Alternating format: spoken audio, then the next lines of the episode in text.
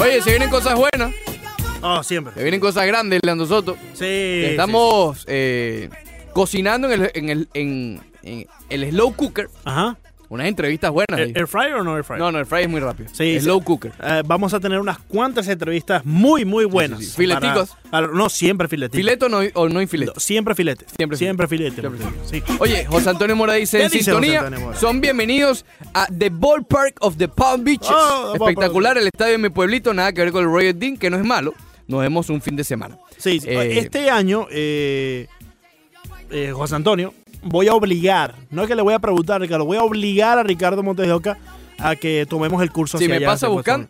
Bueno, sí, siempre. Es verdad, es verdad. Siempre. El año pasado fuimos a Roger Dean una sola vez porque Una tú... te- ¿Para qué más? No, te- Hicimos como 15 entrevistas de serie. Yo cuando voy, y, y fuimos el no día me quedo sentadito a comer eh, popcorn. Fíjate si fuimos el día perfecto que la foto de Villegas, aquí sí hay que darle su crédito. La foto de Villegas de- del socio eh, Jorge Posada y el socio Derek Jeter Oh, explotó. explotó. Se hizo viral. Viral en las redes sociales. Ahí sí hay que darle su crédito. Hay que darle su crédito. Ahí sí hay que No, darle no, su no, ese día trabajamos bastante. Sí, sí, tomamos fotos, hicimos como 15 entrevistas, Salimos- hablamos. Fíjate ya. que hablamos con Harold Ramírez, Sí. que todavía no estaba ni siquiera en, la- en los planes de los Marlins. ¿Te acuerdas? Claro, sí, Eh, Harold claro. llegó después a las grandes ligas. Correcto. Y Banderita le preguntó acerca de los Leones de Carca. Ah, mira, ¿cómo, ¿cómo te fue por allá? Hablamos con Isan Díaz y nos dijo que su meta principal, no, no, no nos dijo que su meta Sí. principal, dijo, yo llego a las grandes ligas este Y, año. y después Banderita le preguntó sobre Bad Bunny Wisin. No, ese fuiste tú. Sí, sí, fui yo. Fuiste tú, fuiste tú. Fui yo. A ti, a- tú no puedes ver un borico porque le pregunta que cuál es su reggaetonero Ah, porque preferido. ellos están claros que eso es la música que les gusta. Pero te dejó frío, Isan. Sí, pues, él fue directo con. Yo pensé que iba a decir Bad Bunny, pues, ¿me entiendes? Nueva generación. Y fue, no, Wisin Yandel. Está claro el muchacho. está claro. W-Y. Eh, w Record. Los sobrevivientes, los Oye. extraterrestres. Han tenido todos los sobrenombres del mundo. Vamos So- con sobreviviente. los sobrevivientes, los Extraterrestres.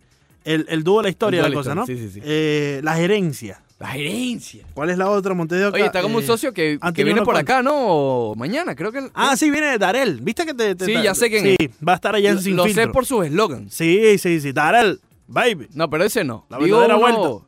¡Ratatata! Eh, el Ratata no sabía que era de él. Sí, pero él sí. canta o él es como productor. No, no, es cantante. Bueno, eh, Corito. rapero. Él es rapero. como el, el primo de Romeo Santos. No, no, no. Que hace como. No, las- es una, la, es un la- artista. la quinta con, voz. No, es un artista con toda la ley. Darel, la verdadera vuelta, baby. Sí, ayer Jimmy Ah. Butler fue el único que, que apareció por el Miami Heat. Ahorita voy a buscar los eslogans y los vamos a poner al aire para 30 37 puntos para que lo reconozcan. Sí, Mañana va a estar en sí. Sin Filtro, ¿no? En Sin Filtro, sí. Ahí estar. Trejo, Broderick Serpa Y Renato Bermúdez, sí. Eh, Renato desde Argentina. Se ha perdido eh, el Chacal, que estuvo ayer en Sin Filtro. y él tampoco estuvo en Mafio.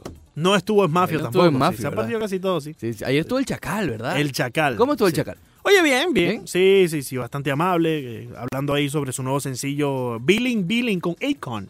¿Tiene dos veces billing, billing? Sí, sí, Billing, Billing. Billing, billing. Pero es como el billing de la luz. Del Billing de la... Sí, que estás Billing. Pues. Te voy a pasar una factura. Estás Me, me facturando. llegó el billing de la luz, por Te cierto, llegó el. Billing de la luz, sí. Hoy no es un día para celebrar. No, y no solamente eso. Aunque, no, aunque en esta época bajan bastante. Sí bajan, pero no tanto así como uno esperaba. Sí, porque sí, uno dice, no, que con el frío, tú sabes, no prendemos tanto el aire acondicionado, se ahorra bastante luz. Ah, pero el dishwasher. Eh, no, ah, pero y la, no lucecita sé. del arbolito. La lucecita. y las lucecitas que van afuera. Y prendía todo el día porque se ve bonito. Todo el, todo el, todo el día, sí. Hoy, hoy, me- hoy pongo la Navidad. Hoy pone la Navidad. Ok. Ya, Hoy, hoy te entra el espíritu Hoy me navideño. entra el espíritu de Navidad. Ok, qué bien. Hoy entra. Lo bueno Hoy es que tú entra. estás claro. Lo bueno es que tú estás claro. Eh, estoy un poco reacio, pero. va a entrar. Fíjate el último mensaje ahí de, de, de Banderita. No, no, no. Dime tú. El último mensaje de Banderita. Chequealo ahí. No puedo, estoy, estoy haciendo un programa Sí, eh, cuando- en vivo. Cuando puedas, cuando puedas, chequeate el último mensaje de Banderita. Muy bien. Eh, Jimmy Butler. Jimmy Butler. A ver, ayer no hay ninguna. No hay nada de qué avergonzarse de perder contra un gran equipo, gran equipo, como los Celtics de Boston, como visitantes, en la segunda noche de un back-to-back, que no es cualquier noche de back-to-back, porque además jugaste overtime en otro país. O sea, ni siquiera que en la ciudad, en otro país. Overtime, un juego en el que realmente dejaste todo el pellejo en el tabloncillo. Y además, como por si fuera poco, no tienes a tu director técnico. Sí. Eric Spolter, que tuvo que salir corriendo a Miami porque la, la esposa eh, dio a luz. dio a luz a su segundo hijo. Eh, y está bien, obviamente. Pero insisto, Está flojo el socio que dejaron ahí. Flojito. sí, Craig eh, no es Sentado Spoltra. todo el día. No es No, Spoltra, claro, claro. Es que nos acostumbramos a la capacidad de Spoltra de eh, subirle los ánimos al equipo cuando es necesario, Exacto. de mover las piezas de la manera correcta, que obviamente no ninguno lo va a tener de la misma forma. Exacto. Y, no- y no estoy diciendo que con Sport hubiesen ganado ayer. Yo, y yo te lo decía ayer. Yo veía muy complicado que el Heat ganara ese, Sí. ese encuentro contra los Celtics. Sí. Y se vio, no tenían piernas. Es decir, al principio empezaron bien. Y Pero dejaron- parece que le pasaron un switch. Sí, pero el problema es que dejaron toda la energía que todavía quedaba en ese primer en cuarto. ese primer cuarto que lo ganaron Sí. por 8 puntos. Efectivamente. Ok, llegaron hasta, el Miami Heat llegó a estar ganando por 11 puntos en algún momento de, del, primer, del primer cuarto. Obviamente después se quedaron sin piernas y no solamente lo decimos, sino se pudo presenciar. Eh, mira la cantidad de triples que lanzaron y triples, porque a ver, el Miami Heat se ha basado bastante en los triples en esta temporada. Es normal porque tienen a jugadores como Tyler Herro y como a Duncan Robinson. Pero eran triples que no venían del flow del movimiento de balón. Ok, eran triples de cansancio. De bueno, te la paso y en vez de penetrar y, y meterme en la pintura, triple. O en las defensas dejaban demasiados espacios porque el Miami Heat depende mucho de la rotación defensiva. Y cuando las piernas no te no las tienes al 100%, Sí. simplemente no llegas a tu defensor. Hubo una jugada en particular, eh, no recuerdo exactamente a quién era que estaban defendiendo de los Boston Celtics, le hicieron un double team y dejaron completamente abierto la pintura. A Kemba Walker. Eh, a Kemba Walker y era Chris Silva y Kendrick Nunn. Sí. Entonces Chris Silva tenía que estar obviamente alrededor del aro, se fue a darle la ayuda, la asistencia a Kendrick Nunn en el double team y entonces después el jugador que estaba hacia la, la creo que era Jalen Brown, hacia, estaba Jalen Brown que tuvo un juegazo. hacia la esquina, penetró y fue sin ningún eh, eh, sin mayor Inconveniente. inconveniente que, que pudo hacer el, el popular alley-oop. Chris Silva vino al rescate de la marca, pero ya era muy tarde. Ahora vienen cuatro juegos de manera consecutiva en casa, en donde el Miami Heat está invicto. Mañana van a recibir a los Wizards de Washington, uno de los peores equipos de la NBA. Probablemente Bradley Bill se lleve unos cuantos aplausos porque, bueno, saben que eh, todo el- todos los fanáticos del Heat han hecho una tarea ardua en llenarle, abarrotarle el Twitter a Bradley Bill diciéndole Sí, que venga para Miami. Claro. Después juega contra los Bulls de Chicago el domingo, ¿ok? Dos equipos malos. Y es más, te cuento uno más. Contra Atlanta lo reciben el martes. Es decir, ahí deben ser tres victorias, en teoría, para el Miami Heat, que hasta ahora han conseguido esas victorias que uno aparentaba o uno veía desde antes que podían conseguir. Le han ganado a los equipos que le han tenido que ganar y tienen tres encuentros de esas características. Washington eh, mañana, Chicago el domingo y el martes contra Atlanta. Ahora, el viernes siguiente, no voy a estar, deberías ir. Es el día que llegan los Lakers. Llegan, eh, quiero ir, quiero ir a ver los Lakers. Llegan los Lakers de Los Ángeles sí. el viernes eh, 13. Sí, ¿De qué te ríes? de un comentario de José Antonio Mora, pero ya lo vamos a, a leer. Oye. Continuemos con el hit. Un feliz cumpleaños. Nos estaba diciendo, y, y ¿Sí? lo vimos en Facebook, lo vi a tempranas horas de, la madrugada. ¿Quién nos dice? Eh, y nos recuerda ahora Villegas también. ¿Qué dice Banderita? Hoy es el cumpleaños de Alfred Álvarez. ¡Ah, caramba! El popular Mándale un Alfred abrazo al Álvarez. Ciru. El popular Ciru. Porque él es el cumpleaños. cirujano del béisbol, pero nosotros eso es muy largo. Sí, Y le pusimos sí, no, sí. al Ciru. Y ahí quedó. Ya Porque ha, ¿no? calado muy bien en la afición. El, felicidades al cirujano del béisbol, Alfred Álvarez. No, no, no, en muy su largo, no, no. cumpleaños. Sí, sí, sí, no, Feliz cumple, Ciru. No, fe- feliz cumple, Ciru. Happy Feliz cumple. birthday, Ciru. No, que tengas un feliz cumpleaños, hermano, y, y que la pases bien junto a la familia. Así es. Sí, así sí, es. sí. Eh, el Ciru. El Ciru. Que ya, ah, bueno, falta el bowl, ¡Hogar ¿no? madriño! Fa- sí, sí, sí. ¡Corazón de elefante! Happy birthday, Ciru. Eso Eso, con los touchdowns. con los touchdowns. Queda un jueguito Eh, queda eh, El bowl, bowl, ¿no? el bowl game, sí. que todavía no se sabe ni cuándo, ni en dónde, ni contra quién Eh, será. he visto ah, ciertas proyecciones y ponen eh, el, el Walk-Ons Bowl, que está en Luisiana. ¿El que- qué, perdón? Walk-Ons Bowl. Walk, de caminar. Walk, de caminar on. On, On, sí, exacto. Walk-Ons caminar por Bowl. encima. No, pero ese es cuando tú llegas a la escuela, no tienes beca y vas a hacer el trayado. Ah, ok. Exacto. El Walk-Ons Bowl eh, en Luisiana y lo ponen o contra Florida Atlantic University, que imagínate, imagínate tú los huracanes. contra- Y eh, otra escuela creo que es por allá por Ohio, no recuerdo exactamente cuál era. ¿Cuánto quedó Miami? ¿En 500? Eh, 6-6-6. Seis, 6-6 dentro en el, en el global y dentro de la conferencia 4 y 4. Dios mío. Muy mal. Oye, ¿quieres escuchar a Jimmy Butler eh, ya para ir cerrando el tema del Miami Heat eh, que estuvo hablando ayer luego de la derrota frente a los Celtics de Boston? Obviamente él tuvo el mejor juego de la temporada y te digo, dentro de la derrota, ver que Butler te puede anotar 37 puntos contra Boston en Boston, algo, a ver, nos recuerda que él lo puede hacer. Este año lo hemos eh, alabado por las capacidades de, repartir, de repartir el balón, de eh, brillar en otros aspectos del juego que antes no brillaba porque se enfocaba solo en anotar. Pero ayer fue un recordatorio de, mira, si todavía soy el Jimmy Canastas, que así se ganó el, el apodo de Jimmy Buckets, por eso, por la facilidad que tiene de anotar. Bueno, ayer nos recuerda que tiene esa, esa capacidad ahí escondida, ¿ok? Que no la ha sacado a relucir porque vaya que cuando lo hace le da una oportunidad mayor al Miami Heat de ganar. Digo cuando hace de sacar las facetas de las asistencias, de los rebotes, de la defensa, de los robos. Es líder en robos en la NBA. Sí. Pero ayer, bueno, no- nos recuerda, mira, en la postemporada, quédense tranquilos que yo todavía te puedo anotar 37 puntos. Vamos a escuchar a Jimmy Canastas.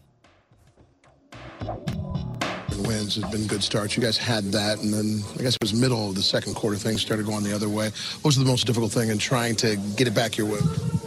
Um, we didn't play together on either end, man. On defense, on offense. Um, that's not how we've been winning games.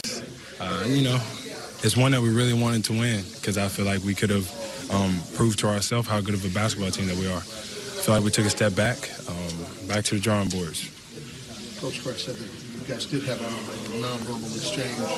That was pretty much the point where you of went off with. At that point, did you realize I, I need to try to do something get this game? Um, yes and no. I mean, I, I know what they want me to do, but I, I still try to play within our offense and within our defense, man, to tell you the truth. Um, I think DC did a great job of having us ready tonight. I don't think that we brought the energy that we're supposed to bring. I don't think we played the way that we're supposed to play. Bien. Ahí estaba Jimmy Butler. Ricardo mencionaba que, eh, bueno, ahí le hacían la pregunta, ¿cuál fue la, la mayor dificultad Sí. después de que el juego se fue completamente hacia el lado de eh, los Celtics? Tratar de conseguir otra vez el, el momentum de tu lado. Y bueno, él mencionaba que simplemente no jugaron juntos, no jugaron unidos como han venido jugando y es la manera que han venido ganando los partidos. Eh, Jimmy Butler lo mencionaba acerca del Miami Heat.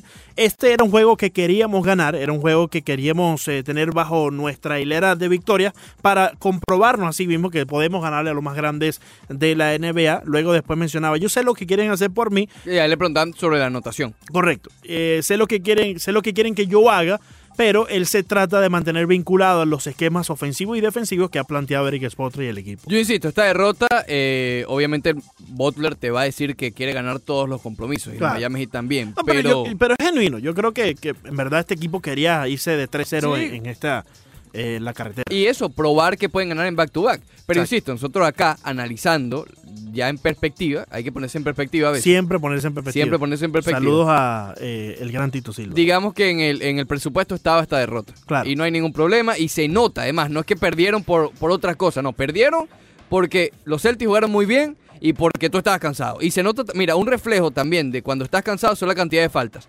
25 faltas cometió el equipo del Miami de ayer, 5 Duncan Robinson, 3 Myers Leonard. Es decir, cuando hay tantas faltas que tienes que optar por ese, eh, digamos, ese es tu camino para frenar a tu Sí. rival. No tanto la defensa y la- el posicionamiento de los pies, sino en, la falta. en los últimos dos juegos el Miami Heat había hecho un trabajo espectacular en lo que respecta a los turnovers. Sí. En el primer juego de la de la eh, De los Nets. de la visitante, sí, contra los Brooklyn Nets, solamente tuvieron eh, de la gira, correcto.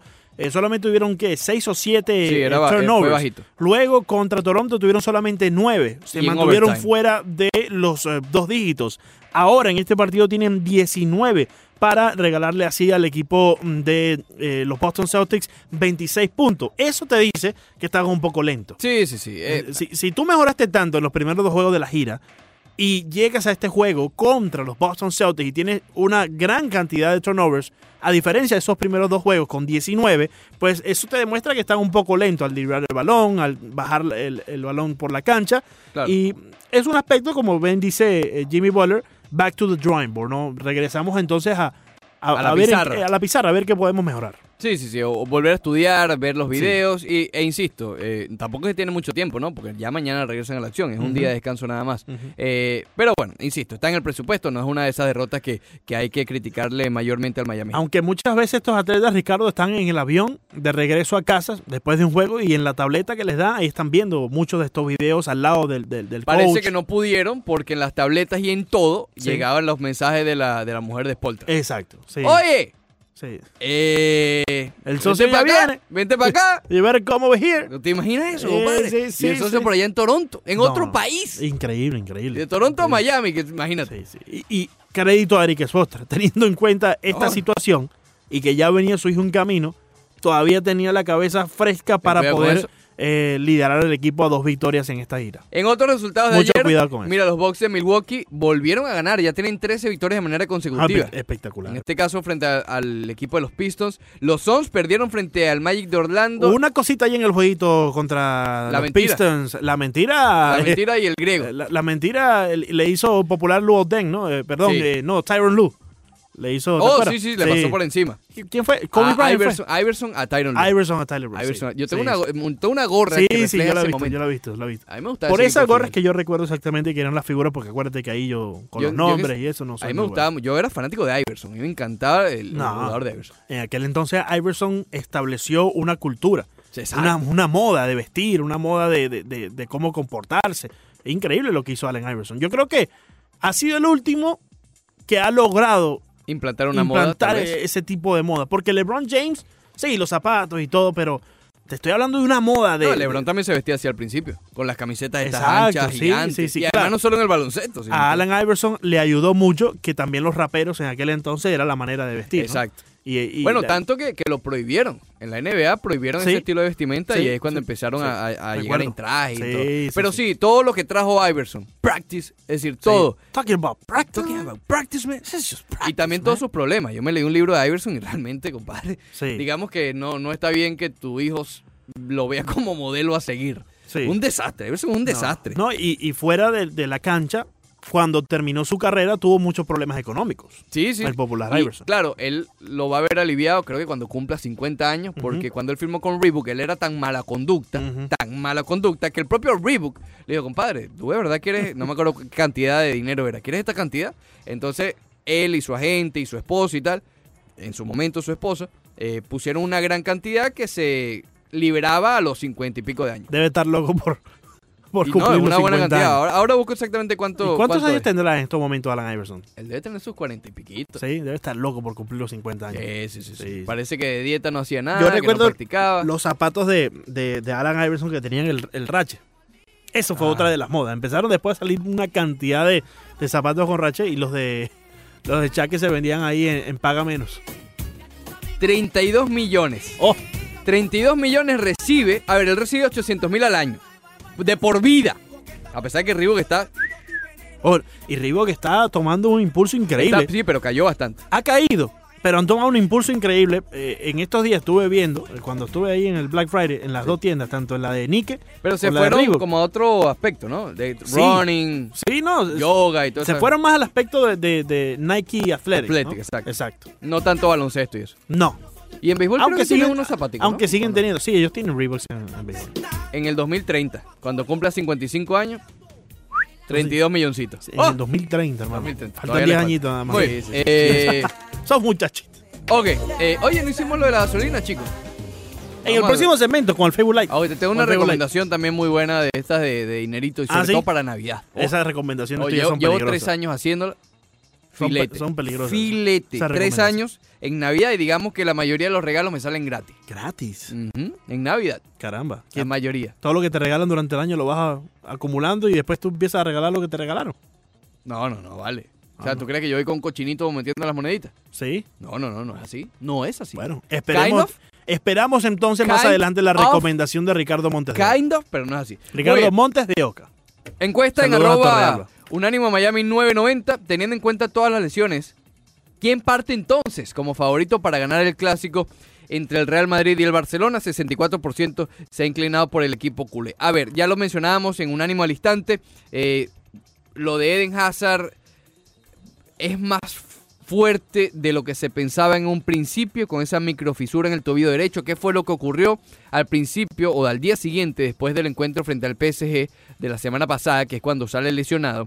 Se pensaba que simplemente era un golpe, ¿no? Eh, un, pequeño esguince que, que iba a bajar la, la hinchazón y se acabó. Pero a estas alturas, el hombre todavía estaba en muletas, ¿ok? Todavía no podía caminar por sus propios medios. Entonces el Real Madrid dijo, oye, Vamos a hacerle un par de exámenes un poco más profundos porque no es normal que todavía siga así. Y cuando le hicieron el examen, se dan cuenta de dicha microfisura en ese tobillo derecho que él ya se operó en su momento. Entonces digamos que es el tobillo malo, por ponerlo de alguna manera, que tiene, que tiene Eden Hazard. Entonces hay varios eh, informes que dicen que, que todavía no saben exactamente cuándo podrá regresar. Hay otros que dicen que estará de baja unas 4 a 6 semanas más. Lo que quiere decir que ya no lo veremos, eh, parece ser una certeza ya, que ya no veremos al, al, al belga en el resto del 2019, ya sea para el año que viene, para el 2020. Ujú. Pero es una lástima, no tanto para el Real Madrid, sino también para él, porque parecía ya estar llegando a su nivel. De hecho, el juego que tiene contra el PSG, que deriva en ese primer gol, eh, fue una tremenda jugada. Yo le pondría el mayor porcentaje de, eh, que gracias a él se hizo el gol.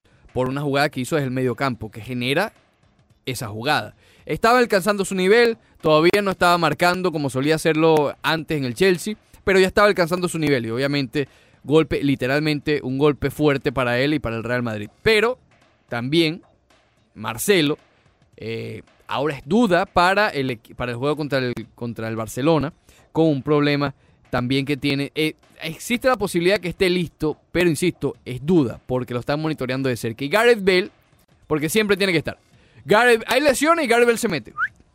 Gareth Bale, obviamente, también con, con ciertas molestias, que lo descartan para los próximos dos encuentros, es decir, el de este fin de semana de la Liga y el de la Champions contra el Brujas, que es mero trámite. Ahí no hay nada que buscar. Ahí probablemente, mira, ahí probablemente va a jugar tu amigo Vinicius.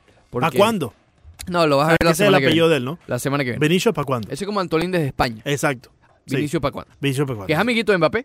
Son amiguitos, sí, sí, sí. Amiguitos, Sí, eh, conversan, tienen un grupo de WhatsApp. Un grupo de WhatsApp de dos. Sí, La conversación de WhatsApp, Ricardo. ¿Qué grupo WhatsApp? ahora están creando un grupito ahí. ¿Con quién? No sé todavía. No, Mbappé, Benicio, ¿para cuándo y quién más? No, eh, no sé porque Neymar no estaba bienvenido. Neymar No. ayer metió gol y silenció a la gente Está allá bloqueado, en Francia. está bloqueado. Está bloqueado, Está correcto. sí. Eh, muy bien. Entonces, bueno, Zidane parte con varias po- posibilidades.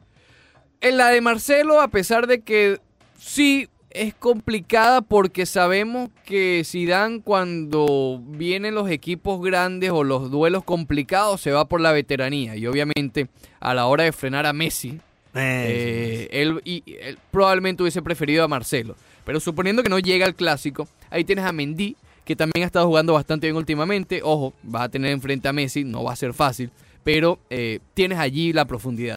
Con respecto a Hazard, él va a tener dos opciones. Ah, bueno, porque también está Gareth Bell. Va a tener dos opciones, o poner a Benzema y a Rodrigo adelante. Eh, Rodrigo.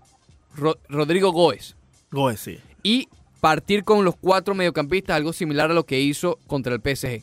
Eh, ya sea los, los cuatro, entre comillas, titulares, es decir, Cross, Modric, Valverde y Casemiro, o salir con Isco como lo hizo contra el, contra el PSG. Yo creo que esa va a ser más el, eh, el recurso que va a implementar eh, Zinedine Zidane por el hecho que Gareth Bale tampoco va a estar, porque se hablaba de, oh, a lo mejor no, no- iba a estar, eh, sale con su 4-3-3, con tres delanteros arriba, Gareth Bale, Benzema y Rodrigo. Pero ahora, si no está Bale tampoco, oye, se están eh, se ve bastante limitado en las opciones. Si inician y probablemente vaya con el 4-4-2. Por cierto, salió un reporte, Leandro Soto, A ver, Montes de que Oca. justamente lo estábamos hablando el otro día, suponiendo, creo que se lo preguntamos a Antolín, pero eh, no nos dio respuesta. Desde España. De- exacto, Antolín, Roberto Antolín desde España. Sobre, oye, ¿cómo está todavía la mentalidad o, o el plan de Zinedine Zidane con respecto a Paul Pogba? Porque obviamente el surgir de Valverde y el resurgir de Tony Cross y de Luka Modric, oye, te puede hacer pensar de que haya reculado un poco, haya retrocedido un poco en ese afán de traer a Pogba al Real Madrid. Eh, pero este reporte de ESPN dice que no. Dice que él todavía está firme en, en querer traer a Pogba. Y el Real Madrid le volvió a ofrecer a Van de Beek, a Van de Beek, a Van de Beek. Van Dijk. No, no, Van de Beek. Van Dijk. No, ese, ese es Van Dyke. Van Dijk. No, ese no. Van de Beek, el del Ajax. Y a Eriksen, el del Tottenham. Y Zidane volvió a decir que no. Parece que hay un jugador que actualmente está en el Napoli, un español llamado Fabián Ruiz, de 23 años, que parece que es como el punto medio. Zidane le agrada y al Real Madrid también le agrada, entendiendo que Pogba es demasiado costoso. El Manchester United sigue sin, sin bajar la guardia y sigue queriendo pedir 150 millones de euros, lo cual es total y completamente absurdo. Y ya Pogba se ha mostrado un poco en rebeldía y va a salir. Él va a salir del Manchester United. Entonces el United tiene básicamente la opción. O venderlo ahora o que se vaya gratis. Entonces, si no baja la guardia, probablemente Pogba llegue al Real Madrid si, si sigue allí en un año y medio. ¿ok? Cuando ya sea, cuando ya sea libre, eh, Pogba de elegir a dónde quiere ir. Pero lo cierto es que ese, ese nombre que no lo habíamos eh, tocado hasta el momento, el de Fabián Ruiz, digamos que se incorpora en la órbita de la, de, digamos, que un punto medio entre el Real Madrid y... y Se están poniendo de acuerdo por fin en algo, ¿no? Claro, Sí. no son nombres como. A mí me parece Eriksen mejor. Me parece mejor Van de Beek y Pogba también. Pero a lo mejor le ve cierto potencial que pueda ser explotado Zinedine Zidane en, en, en el equipo del Real Madrid en el medio campo. Y obviamente también hay que empezar a buscar refuerzos de aquí a allá. Porque si Pogba llega un año y medio, oye, un año y medio, por muy resurgir y muy bueno que haya sido el resurgir de, de Modric y de, y de Cross, la edad va pasando. Claro. ¿ok? Y la edad no perdona. De aquí a año y medio, obviamente ya tienes que empezar a buscar más, eh, más refuerzos. También otras noticias de ayer del fútbol, y ya vamos a escuchar a, a Simeone, que va a jugar mañana el Atlético de Madrid, un Atlético de Madrid contra el Villarreal, que está realmente en problemas y tuvo cierta querellita, querellita, Lilo Querella. querella, una querellita, Sí, sí. eh, Simeone, porque parece que lo malinterpretaron. Pero ayer, la otra noticia fue la de Ansu Fati, que lo renovaron, le pusieron, lo blindaron, Lo el. Barcelona lo bli- blindó su alrededor porque va a tener, cuando se amplíe su ficha profesional, eh, una cláusula de recesión de 400 millones. Caramba. Es decir, si alguien va a querer a, a Ansu Fati, el equipo que lo quiera tiene que pagar 400 millones solamente por adquirirlo. Solamente por adquirirlo. Cabe acotar que la cláusula de recesión más alta del Barcelona es Griezmann, 800. No, increíble. Eso, eso obviamente nadie lo va a Eso es para poner preso. Eso al- es para eso, para que no, lo- porque no lo van a vender. Sí, sí, claro. ¿ok? Pero bueno, sabemos que esas cosas también son flexibles. Pregúntale a Florentino Pérez que se la bajó a 100 a Cristiano. Porque quería se que fue. se fuera también. Exacto, pero estaba alta y la bajó a 100. Pero bueno, vamos a escuchar a, a Diego Simeone sobre el encuentro de mañana y sobre la famosa palabra de reestructuración, de reconstrucción, que parece que la mencionó y lo quieren acribillar. Vamos a escuchar. se pueden confundir. Como soy argentino, intento eh, reproducir lo que pienso y alguna palabra mal explicada en español puede ser mal interpretada para aquellos obviamente que la quieren interpretar mal. Yo cuando hablo de transición, hablo de un chico de 21 años como Lodi que está llegando y un jugador como Felipe que se fue con 34, si no me equivoco. Cuando hablo de transición, hablo de un chico como Joao Félix, que tiene 20 años y otro como Griezmann que se fue que tiene 27 años. Cuando yo hablo de transición, digo que nos tenemos que renovar, como lo hicimos desde que llegué todos los años, para obviamente competir en cada partido para dar lo mejor que tenemos nosotros. Y evidentemente el que considera de que la palabra transición conlleva a tomar sol y esperar todo el año que las flores salgan solas, evidentemente llevo ocho de técnico y cuatro, tres, no cinco de jugador. La verdad que todos aquellos que piensan eso sinceramente no me conocen. Posiblemente pude haber explicado lo mal, pero el que me conoce sabe bien claro que por dónde quiero ir y el que lo quiere interpretar mal, bienvenida mal la interpretación para, para poder explicarla como la estoy explicando ahora y ojalá que esta vez sea más clara. Muy bien. Eh, yo Molesto, no estaba molesto ahí, pero es, que, pero es que yo también estaría molesto, Leandro. Es decir, allá en España no perdona. Compadre, es transición. ¿Qué te puedo decir? El, el Atlético de Madrid está en transición. Bueno, que no es excusa para haber ganado solamente un juego de los últimos cinco de la liga. Obviamente no. Ahí va a ser criticado Sí. porque tiene el, el plantel y se gastó mucho billete también. Joao Félix fue el, el fichaje más caro en la historia del Atlético de Madrid, ¿ok? Pero vamos a estar claros también, poniendo el dinero a un lado, porque tú le puedes pagar 200, 500, mil millones si te da la gana a Alejandro Rodríguez. Oh, Y estaría no lo ha- contento. eso no lo hace buen futbolista. Para nada. Porque imagínate, si con el papelito se complica. Sí, a no ser que jueguen el Táchira. Entonces, quitando un, po quitando un poco eh, el, el salario y el dinero que se han gastado para eso, oye, este equipo tuvo salidas considerables y obviamente hay muchachos jovencitos como justamente Joao Félix que no van a, abrir- no van a ganar Sí. el balón de oro al principio. No todos son Messi. Pero, pero fíjate, la, eh, la duda puede entrar para muchos allá en España en la palabra transición, en cómo se hace esta transición. Porque en el fútbol estamos claros y siempre lo hemos comentado, esa punta de dinero que mejoras tu equipo. No existe, no, de la cantera salen muy pocas estrellas. No, eh, pero sí salen, claro. sí salen, definitivamente, pero ¿cuándo fue la última vez que vimos que un equipo eh, se hizo o, o- o surgió de nuevo Barcelona. con un, el Barcelona con Messi? Ok. Pero antes de eso, y eso fue hace ya un Tal vez ratito, el Tottenham el año pasado, que no hubo fichajes. Ah, Ok. pero eh, todavía nada del otro mundo. Quizás el Ajax, ¿no? Que tuvo El Ajax, el Ajax correcto, con, sí, con equipo, con Pero el campeón fue jugadores bastante jóvenes. El, el que lo hizo a punta de billete. Entonces, eso quizás puede ser, ¿no? Porque él está hablando de, de los jóvenes que se fueron del equipo. Hablaba de Griezmann, eh, obviamente hablaba de, de este, del uruguayo, eh, que se fue Eh, también, Diego, Ah, sí. eh, que, que obviamente no tiene tanto la Godín. juventud. Godín, correcto. Pero eh, es la transición. ¿A qué se refiere exactamente? ¿Cómo hacemos esta transición? Claro. ¿Vamos a ir a buscar los jugadores que necesitamos en el mercado? ¿Vamos a poner el dinero que se necesita para hacer esta renovación del equipo que también lo mencionaba de esa forma? ¿O cómo exa- exactamente Sí, que es lo que decía. va a a hacer ver, esto? la, la transición no es quedarse de brazos cruzados. Exacto. Ok, no es quedarse tranquilo y esperar a que se desarrollen solo los jugadores. Aquí también hay estrategia, aquí también hay, hay eh, tiene que poner la mano en el fútbol, Simeone, en el fútbol que está demostrando Atlético de Madrid, que vamos a estar claros, no, no, no está bien el fútbol ahora mismo. No está bien, no están teniendo los resultados y tampoco están jugando el fútbol que, por ejemplo, mostraron en la pretemporada y a comienzo de campaña. Que todo el mundo, ay, ¿qué tal Atlético de Madrid? Yo hago Félix próximo mes. los siete goles que le eh, pusieron a los socios. Los siete goles que le hicieron al Real Madrid. Pero bueno, Sí, sí. eh, oye, ¿A, a quién fueron los, los siete goles? al Real Madrid. Ah, ok, está bien. Ah, pero no importa, ¿quién es el líder? No, no está bien. ¿El. Atlético? No, no. ¿Quién está en el, pro- en el proceso de la, de la transición? Acuérdate que yo aquí soy parcial, Montes de Oca. En el centro, nunca derecha, nunca izquierda. Vete peinando. ¿Por qué? Ya viene el Facebook Light. Pe- Peínate tú, ¿viste? Ya yo me peiné. Búscate una peluca, algo de eso. Ah, bueno, imagínate. A ver, Ponte la gorrita. ponte- Bien, regresamos al Roche Deportivo por Unánimo Miami 990. Leandro Soto y Ricardo Montes de Oca hasta las 12. ¿Para qué, Leandro? ¡Para que goce! Ah. Oye, está bueno ese eslogan. Sí, sí. lo ¿Hasta qué hora, sí. a- ¿Hasta qué hora es el Rush? Hasta las 12. ¿Para que te lo goces? Eh, claro que sí. Montes. Clase locura. ¿Qué clase locura? ¿Qué el eslogan? No sé. Eh, vamos a recibir, como todos los jueves, a Octavio Siempre lo llamamos los jueves. Alejandro. Porque hay que llamar, ¿sabes? Los Sí, los Llámame jueves. El jueves. el jueves. Sequera. ¿Cómo estás, mi hermano? ¿Cómo te trata la vida por esos lares?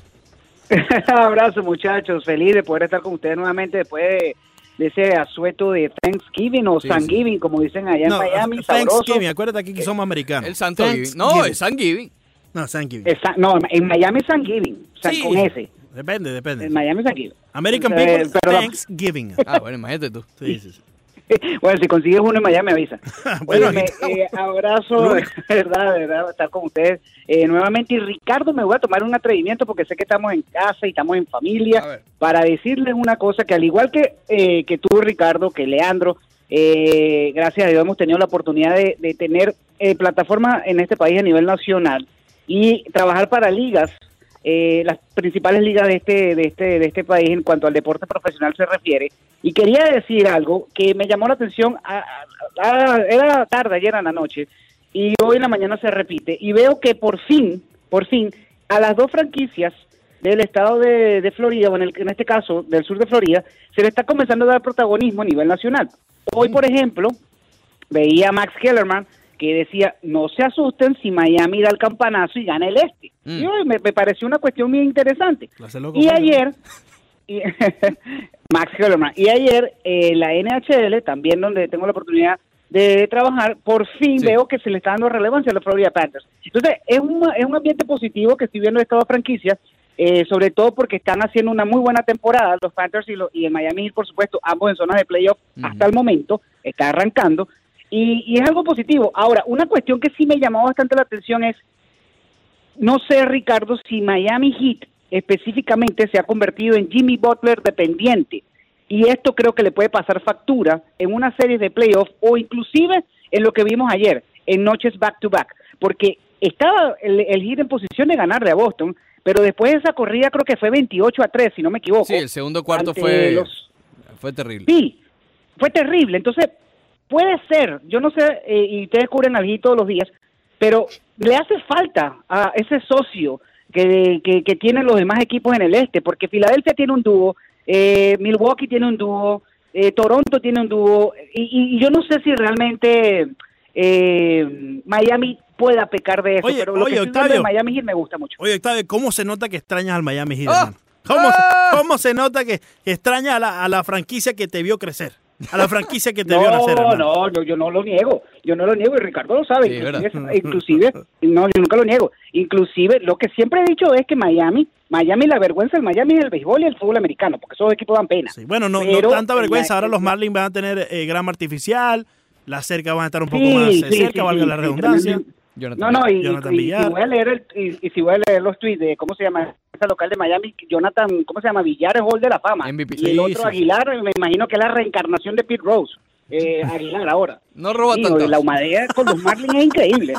La humadera es increíble. Sí, sí, sí. Y Sandia ya lo va a mandar Oye, para la, pero para la mira, Liga Menor. con lo, con lo de los Marlins, Octavio y... y- Lo del lo lo- del perdón, lo del Heat. eh, ayer la encuesta que poníamos era si Pat Riley debería arriesgarse con un cambio para adquirir esa estrella. A ver, sal- salió reportado hace, eh, hace una semana alrededor eh, que, que Miami se está preparando para tener el capacidad salarial para ir por agentes libres importantes en el 2021, que es cuando eh, figuras como Antatacumpo, por ejemplo, como Víctor Oladipo van a estar disponibles. Eh. Pero si ve que la ventana de oportunidad está allí, el hombre pudiera atentar contra ese plan y buscar alguna de las figuras vía cambio. Y, y conocemos a Pat. Riley, sabemos que el hombre pudiera arriesgarse y tirar la casa por la ventana. Pero yo no creo que sea una, una Jimmy Butler dependencia, ¿no? Porque él mismo eh, ha repartido mucho el balón, ha habido otras estrellas. Van Adebayo está teniendo un año muy, muy bueno. En su momento, Kendrick Knock al principio de la temporada surgió. Entonces yo creo que si bien, a diferencia de otros equipos, como tú bien mencionabas, eh, eh, Octavio, no tienen un dúo, no tienen eh, uno o dos como tienen muchos eh, eh, en la NBA, yo creo que el Que es la Miami tendencia. Sí, es la tendencia, Exacto, que Es correcto. la tendencia actual de la liga, ¿no? O sea, en eso estamos de acuerdo. Que esta liga ahora pasó de ser de, de, de tridentes a dúos. Exact- Exactamente. Entonces, bien no tienen el dúo, pero tienen a Jimmy Butler y el resto de. Entonces, hace, hace un buen, eh, una, una buena, eh, un buen No, yo no te lo ¿no? discuto. Sí. Yo no te lo discuto. Yo lo que me preocupa a mí en este sentido es la estamina, la durabilidad. ¿Cuánto Claro. puede durar ese, un equipo así? Dependiendo, o bueno, no para no caer en la, en, en la, en la palabra, eh, solamente contando con una superestrella. Eso es, lo que, eso es lo que puede ser preocupante porque, vamos a estar claros, te anulan esa superestrella en una serie de siete juegos Sí. Y adiós. O sea, se te acaban los playoffs. Sí. Ese es el problema que yo estoy viendo, pero coincido con Ricardo y creo que Giannis debe ser la gran ficha para el 2021, pero no te puedes descuidar de aquí a allá. Y si tienes una ventana de cambios, eh, hay que aprovecharla, especialmente porque hoy, sí, Miami creo que está quinto en el este, pero estamos arrancando Sí, sí. la temporada y, y la diferencia son tres juegos de la punta. Entonces, eh, es una cuestión bastante, bastante flexible. Am, creo que en el este, inclusive, inclusive, la, la- lo- eh, conjuntos como Atlanta, conjuntos como, bueno, eh, se habló tanto de lo de Bradley Beal que nunca se dio, Sí. eh, pero hay equipos que pueden darte esas piezas que realmente con el sistema del Miami Heat lo pueden dar, lo pueden llevar a- a- arriba. No me gusta mucho lo de, lo de Oladipo, pero sí creo que lo de Giannis tiene que ser el objetivo fundamental para Sí. que el Miami Heat regrese a la élite. Exacto. Y, pero bueno, uno de los argumentos de ir por todo este año es que, por ejemplo, no está Kevin Durant, que el año que viene va a estar. Eh, Exacto, varias de las duplas. dúo. Exacto. Varias de las duplas están en su primer año, que si hay un año en el que puedes eh, vencerlos, es en esa primera oportunidad. Entiéndase Lakers, Coincido. entiéndase Clipper, que no creo que estén a ese nivel, pero, pero digamos, está el argumento, ¿no? Que están todavía conociéndose y si hay un año en el que debes atacarlos, mira, pregúntale al Big Three que perdió el primer año, ¿ok? Eh, No, y perdió con un equipo cuyo primer año es ahora lo que estamos viendo, me refiero a los Dallas Mavericks, que tiene otra otra dupla que estoy seguro que el año que viene va a dar Exacto. mucho de qué hablar en la NBA. Va a estar Porque mejor Luka Doncic. Y- Sí, señor, y por Y lo mismo Trae Young. Eso es una gran dupla. Exactamente, Sí. exactamente. Ahora, en el este, ¿qué es lo que yo veo preocupante en el sentido de que eh, de, de- de que hay equipos que están todavía no, no hemos visto lo mejor. Filadelfia va a mejorar. Yo creo que Filadelfia va a mejorar eh, de lo que se ha visto. Creo que Toronto, si bien es cierto, Miami Heat le quitó el invicto en casa, creo que Toronto todavía tiene que, que estar considerado en la en la ecuación y la serie, la serie para mí, o, o digamos, la, el rival a vencer es el que vimos anoche. Creo que Sí. Miami tiene que quitarse esa, no paternidad, pero sí de una u otra manera, manera ventaja como psicológica que, tiene, que tienen los Celtics sobre ellos, porque hay que recordar que ayer no tenían ni a Marcus Smart ni tampoco a Gordon Hayward. Entonces, eh, eh, eso te puede decir a ti que Miami eh, contra Boston por ahí se le ve quizás un lado flaco que hay que atenderlo de inmediato. Claro, eh, claro, ahí también les afectó la parte de, del back to back, pero entiendo, entiendo lo que dice. Claro. Oye, Octavio, el lunes comienzan las reuniones invernales. Eh, hemos alabado todo el programa a los Yankees de Nueva York porque parecen que, que están tomando la iniciativa. Fueron a California días antes del comienzo de las reuniones invernales para reunirse Sí. con Strasbourg y Cole. Pero entiendo, eh, Octavio, que a pesar de que han hablado, no se sienten como los absolutos favoritos, pero están allí en las conversaciones, ¿no? Sí, coincido. Eh, ayer hablaba con un colega eh, justamente de la Baseball Writers Association que está cubriendo la, la- el Winter Meetings o que va a cubrir el Winter Meetings y me decía que el sentimiento del, del campamento de los Yankees es muy parecido a lo que se vivió con Cliff Lee. ¿Te acuerdas que ellos fueron Sí. inclusive a Arkansas a reunirse con Cliff Lee? Cliff Lee, bueno, sí, chévere, pero llegó Filadelfia y bueno, le gustó Filadelfia porque lo Filadelfia lo reenganchó. Eh, Cliff Lee había jugado con Filadelfia anteriormente, bueno, y, y se lo se lo llevó al zurdo, al lanzador zurdo Filadelfia. El sentimiento es igual porque eh, se sienten en confianza, pero no como los grandes favoritos, como tú lo estás bien estás diciendo. Ayer una fuente cercana, muy cercana a lo que es eh, los Yankees de Nueva York. eh, nos No tiene nada que ver con la eh, fuente Jayalía, ¿verdad, Octavio? no, no, no, no, no, no, ni tampoco con, ni, ni tampoco con aquella fuente que, que a veces se, se acaban, que, que se acaban en el agua y bueno, y todavía siguen eh, soltando gotitas, pero nada Sí, que ver. sí, sí. Eh, ayer me decía- nos decía una fuente muy cercana a los Yankees que el, el presupuesto, la cifra eh, para gastar es de 475, 480 millones de dólares para gastar. Wow. Tienen ese, hay que hay que mencionar también lo que lo que habíamos ah, conversado anteriormente, el acuerdo que tiene con Amazon Prime. eh, me perdonan por la por, por la cuña, pero bueno, se me Sí. escapó.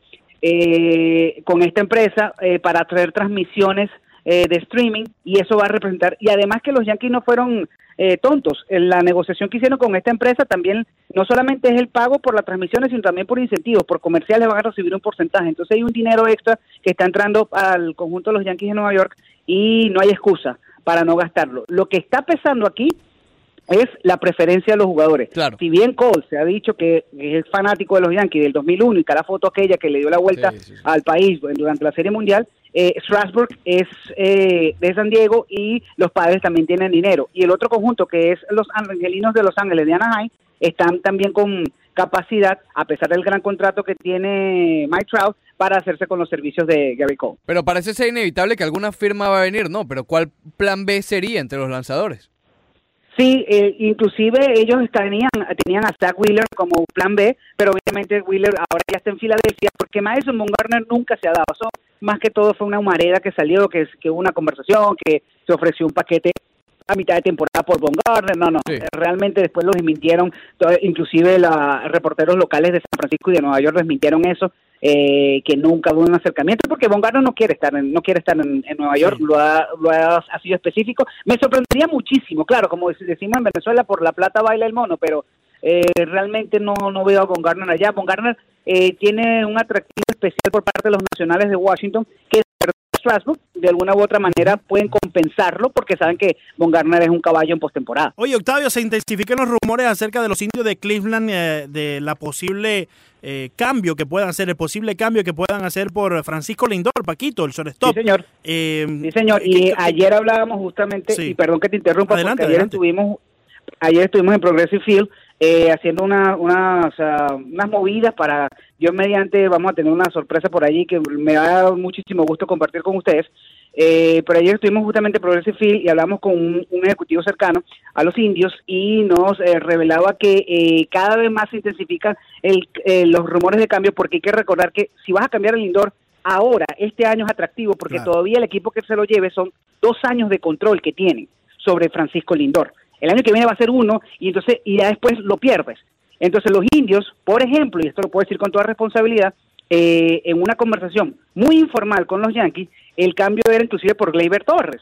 Pero obviamente los Yankees se echaron para atrás. Eso fue el año pasado, Mm. en la antes en, en una serie que tuvieron los Yankees antes de ir a antes de llegar a Cleveland para el juego de las estrellas.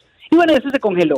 Pero sí están los indios pidiendo esa calidad de talento joven y esa calidad de peloteros con años de control para poder entonces comenzar a pensar seriamente lo de Francisco Lindor, a quien se ha visto muy envuelto eh, con los Dodgers de Los Ángeles y eh, con el conjunto de los gigantes de San Francisco. Parece que la cuestión está por la costa oeste. Muy bonito el Progressive Field, por cierto, eh, de los mejores estadios que he tenido la oportunidad de estar. Oye, eh, Octavio, mándale un saludito y al popular Ciro que está de cumpleaños. Oh, sí. A eso iba, a eso Sí, iba. Me sí. robaste, le dije, mira, cirujano del béisbol y del fútbol americano. ¿Cómo es que dice él? Alma y corazón cuando anota el Con alma de niño y corazón de elefante. Así más o menos que va la Eso, un abrazo al Ciro, el director de conlasbasesllenas.com. Un abrazo, mi hermano. Feliz cumpleaños. Muchas bendiciones en este día especial y en todos los días. Y quiero decir una cosa a ustedes dos también. A ustedes dos también les quiero decir algo. A ver. Eh, a ver, no, eh, solamente recordarle una cosa. En el caso de la, mm, de la, mm, del tema del equipo de fútbol de Miami, que yo sé que Leandro está con la cuestión de que, mira, Sí. va por López, por López, por Sí, sí, sí. no se asombren, no se asombren si David Beckham termina siendo el técnico. Y eso lo adelantamos a- al podcast que, que por ahí tiene Leandro en su librería. Sale hoy, No sale asombren. hoy. Sale hoy el podcast. Bueno, no se Sí. asombren, se asombren por eso, no se asombren con algo porque eh, llegó un rum rum por ahí, no, no lo creo mucho, pero, pero tanto anuncio y tanta postergación por el tema del técnico puede tener un sello inglés. Wow. No sé si sea que David Beckham vaya a soltarse y decir, mira, Wow. ¿sabes qué? El técnico soy yo, vale, y punto, y se acabó la cuestión. Oye, no eh, creo que sea, pero te- lo escuché. Ten cuidado con la nieve, te van a salir brazos, músculos en los brazos, con toda la, la nieve que vas a tener ya tiene eso. Sí. Un abrazo, mi hermano. Compra bastante sal. Abrazo, cuídense. Ya regresa el Rush Deportivo.